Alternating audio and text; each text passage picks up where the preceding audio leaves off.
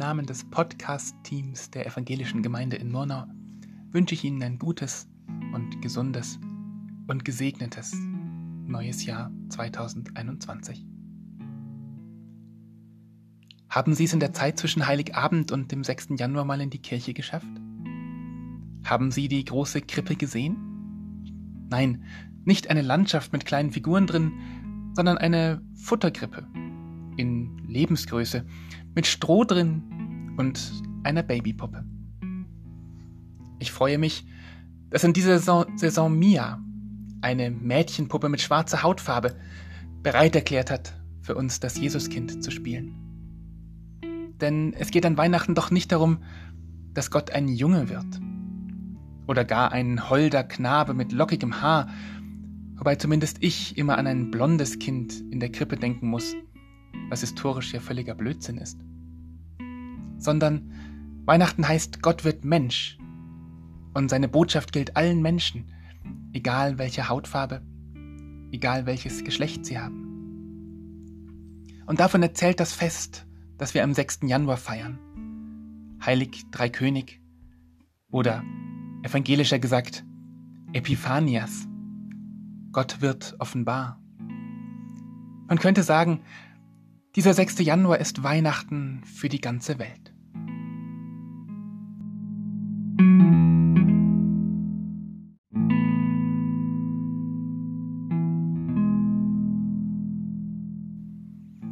Das macht eine Verheißung aus dem Jesaja-Buch besonders deutlich, die in diesem Jahr am 6. Januar der Predigttext war.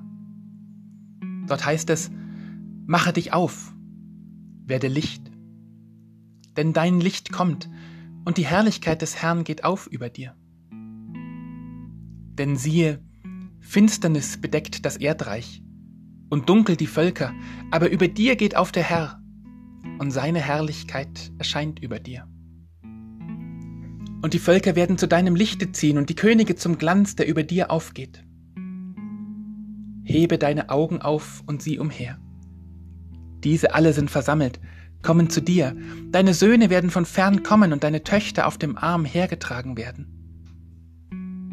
Dann wirst du es sehen und vor Freude strahlen, und dein Herz wird erbeben und weit werden, wenn sich die Schätze der Völker am Meer zu dir kehren und der Reichtum der Völker zu dir kommt. Denn die Menge der Kamele wird dich bedecken, die jungen Kamele aus Midian und Eva. Sie werden aus Saba alle kommen, Gold und Weihrauch bringen und des Herrn Lob verkündigen.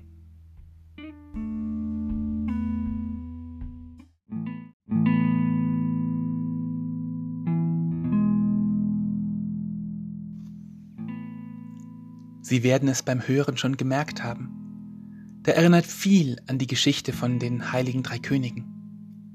Könige, die von weit herkommen, Geschenke wie Gold und Weihrauch, ein Glanz, der über dem Ort aufgeht, wo Gott zu finden ist. Wahrscheinlich hatte Matthäus schon diesen alten Propheten Jesaja vor sich, als er diesen Abschnitt seiner Weihnachtsgeschichte gestaltet hat, wo er erzählt, dass weise Männer aus dem Morgenland das Jesuskind besuchen und ihm Gold, Weihrauch und Myrrhe bringen. Und im Lauf der Jahrhunderte haben fromme Christen diesen Besuch der Weisen aus dem Morgenland dann weiter ausgestaltet und hatten bestimmt auch diesen Jesaja-Text vor Augen.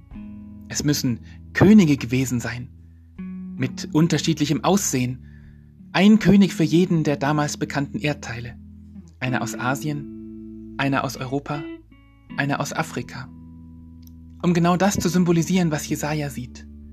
Die Völker werden zu deinem Lichte ziehen und die Könige zum Glanz, der über dir aufgeht.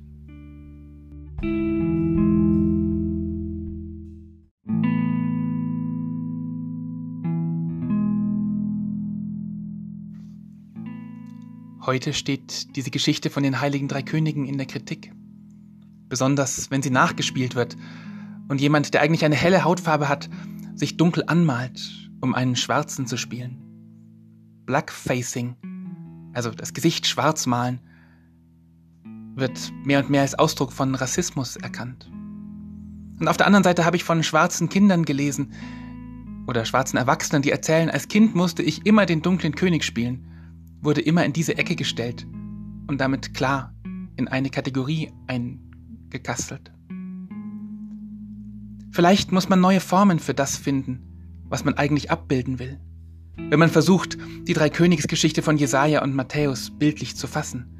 Denn im Kern ist sie ja alles andere als ausgrenzend, als rassistisch gar. Umgekehrt, sie hat eine Botschaft von universaler Dimension. Denn da wird doch erzählt, dass das Licht Gottes zwar in einem bestimmten Winkel der Welt aufgeht, dass es aber von dort aus der ganzen Welt gilt.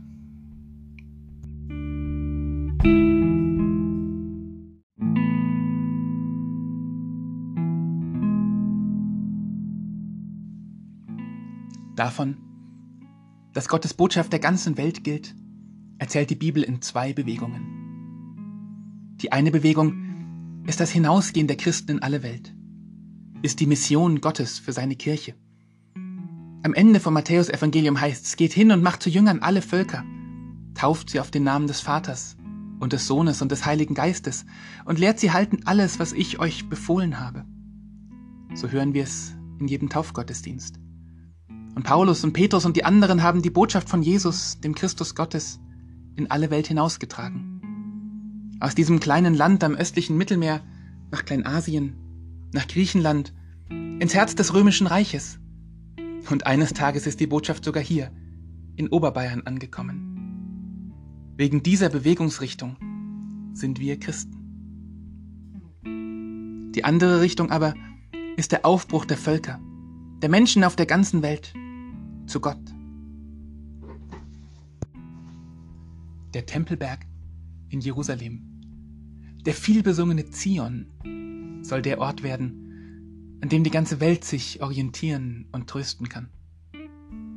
Davon erzählt Jesaja und dafür stehen die weisen Männer aus dem Morgenland bei Matthäus. Eigentlich ist der Zion ein wenig imposanter Hügel in Jerusalem, habe ich mir sagen lassen, kein Vergleich zu unseren Alpen. Für Jesaja aber wird er das Zentrum der ganzen Welt. Der Ort, an dem sich Menschen aus allen Richtungen versammeln, um im Lichte Gottes, unter seinem Glanz, ihre Gemeinsamkeit zu entdecken.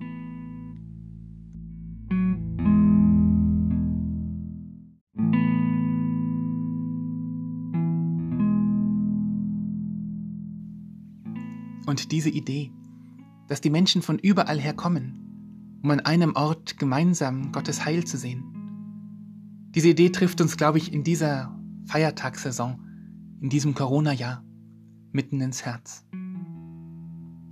Hebe deine Augen auf und sieh umher. Diese alle sind versammelt, kommen zu dir. Deine Söhne werden von ferne kommen und deine Töchter auf dem Arm hergetragen werden. Dann wirst du es sehen und vor Freude strahlen und dein Herz wird erbeben und weit werden.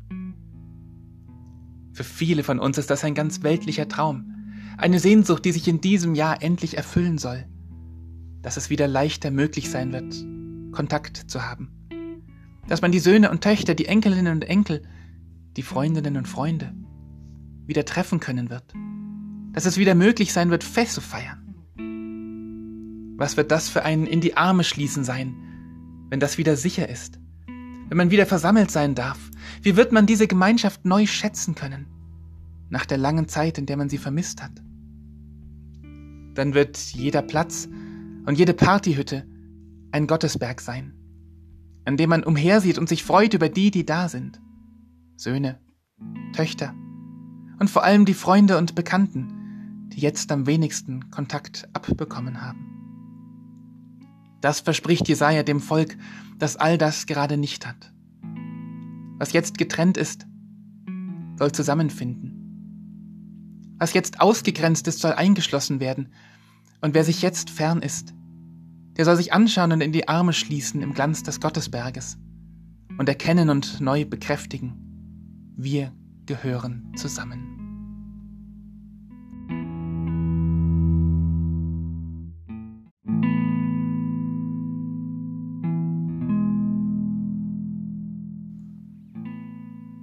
Bis dahin bleiben Sie behütet, bleibt bewahrt, auch in diesem neuen Jahr. Danke fürs Zuhören. Sie hörten in Kontakt den Podcast der Evangelischen Christuskirche in Murnau. Und ich bin Pfarrer Florian Bracker.